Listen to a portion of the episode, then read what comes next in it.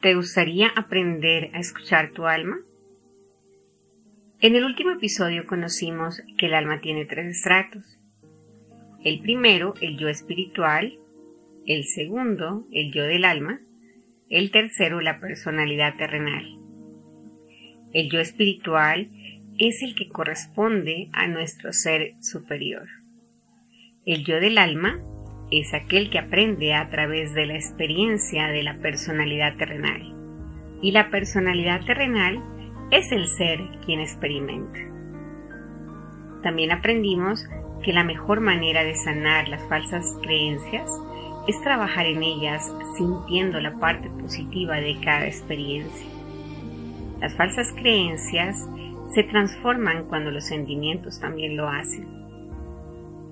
Gracias por seguir aquí aprendiendo junto a mí, en este viaje navegando del miedo al amor. Te preguntarás cómo saber si ya estás cambiando tu pensamiento y estás aprendiendo a dejar el miedo atrás y le estás dando paso al amor.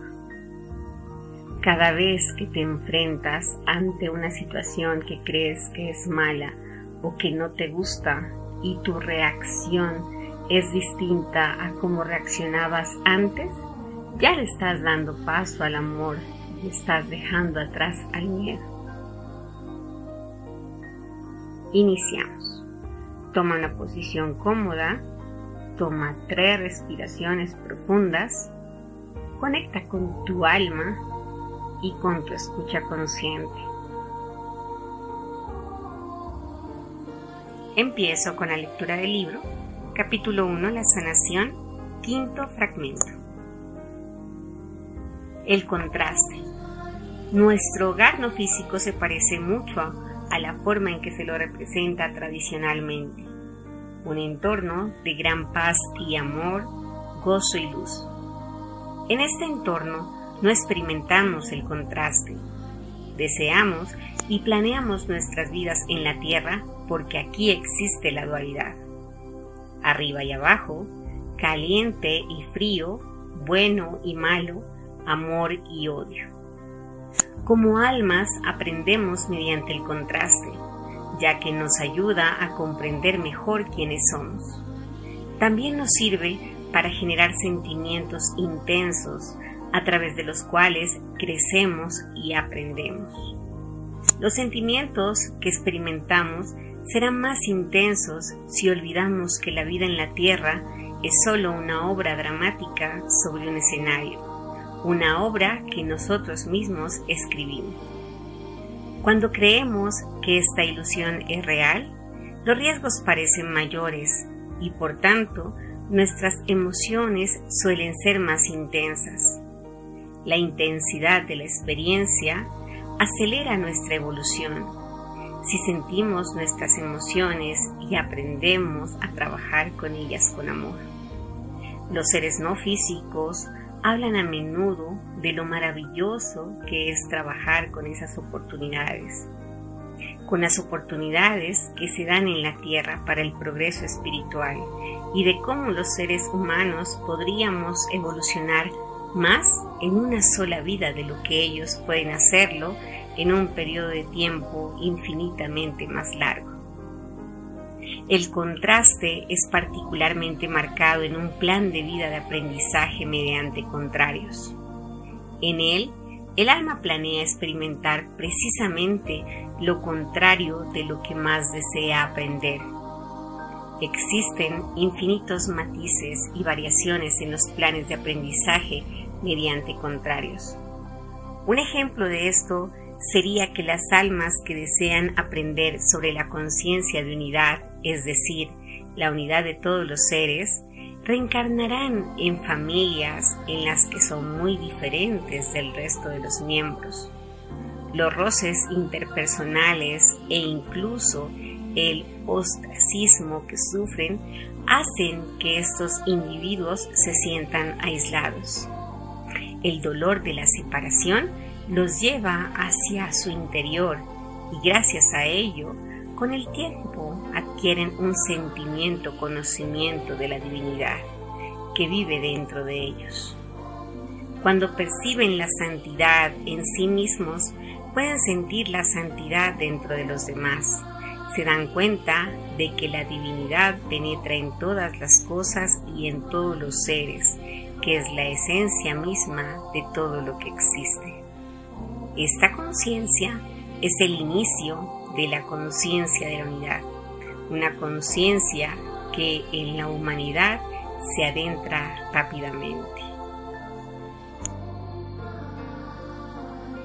En el episodio del día de hoy, el autor nos habla sobre el contraste, nos habla sobre cómo ese hogar no físico o ese lugar donde las almas se encuentran es lo que siempre hemos imaginado, un lugar de paz, de amor, de gozo, de tranquilidad que es necesario para las almas reencarnar y venir a este plano físico, a la tierra, para poder experimentar cada uno de esos sentimientos que los va a llevar a crecer y a transformarse.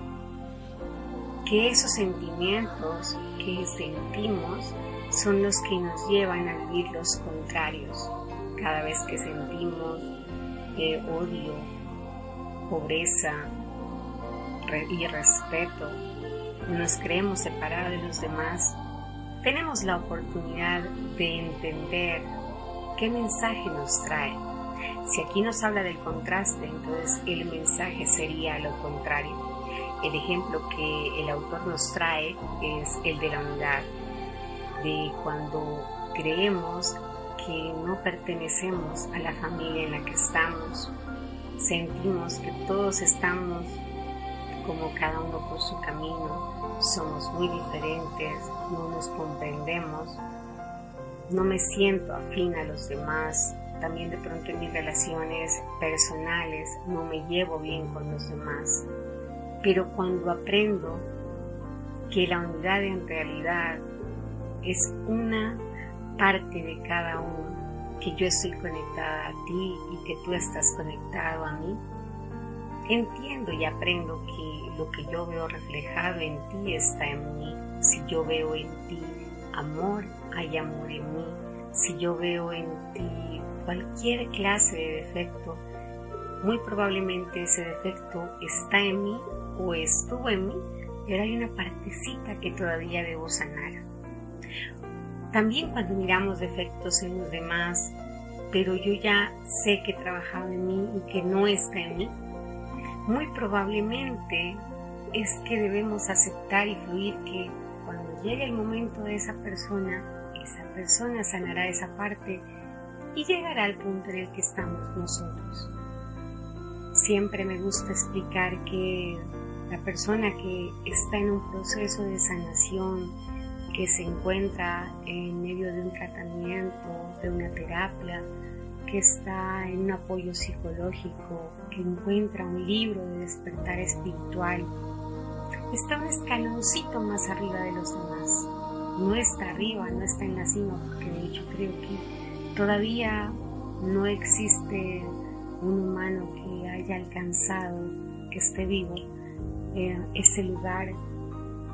Jesús aprendió a través de los contrarios, cada vez que él tuvo que vivir cada uno de esos momentos dolorosos, él entendía que por algo estaba sucediendo, que algo él debía sanar para el mundo, que él era parte de ese plan que Dios tenía para enseñarnos a nosotros en realidad que no existen las culpas, que no existe el odio, que no existe en realidad ni el bueno ni el malo, así como Él defiende a, María Magdalena cuando las personas le empiezan a tirar piedras, dice, el que esté libre de pecado, que tire la primera piedra.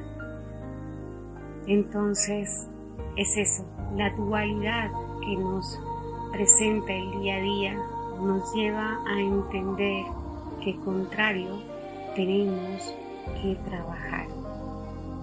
Cuando tú crees que tienes la pobreza en tu vida, que está ahí la pobreza en tu vida, revisa en qué si eres abundante. Tienes tus manos completas, tienes tus pies, tus piernas, tienes tus ojos. Si te falta tu mano, tu pierna, ¿qué más tienes? ¿Qué más tienes que de pronto los demás no tengan? De pronto tú tienes alegría y los demás no lo tienen. Entonces puedes compartir esa parte de ti. Puedes convertirte en esa persona que lleve a los demás esperanza. Revisa qué contrario estás viviendo en tu vida y qué mensaje te trae ese contrario. Revisa qué sentimientos estás viviendo. Cada uno de esos sentimientos, si tú los crees reales, te va a costar un poquito más salir de ahí. Pero si tú entiendes que esta es una obra planeada por nosotros mismos, entenderás que por algo pediste vivir eso. Si estás en enfermedad, entiende para qué yo tendría que haber creado esta enfermedad en mi vida, qué era lo que debía aprender. Cuando las personas dicen es que mira, me pasó esto y después me pasó esto y después me pasó esto y es una, una secuencia de calamidades que podríamos decir nosotros que qué mal que le va en la vida. Puede ser que la vida le está trayendo la lección y nuevamente la lección nuevamente la lección hasta que aprenda la lección como en el colegio, si no aprendemos lo que nos quieren enseñar en esa materia, tenemos que repetirla tantas veces sea necesario hasta que aprendamos esa materia. Mi invitación es esa, revisa qué contrarios estás viviendo en tu vida. Si quieres eh, que yo te explique un poquito más de ese contrario que estás viviendo, no dudes en escribir aquí en los comentarios o por mensaje directo en Instagram o en Facebook en la página de Cielo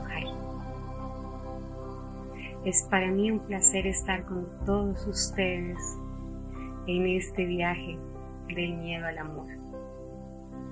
Muchas gracias por seguir aquí. Que Dios los bendiga. Les envío un gran abrazo lleno de luz de Cielo Chao, chao.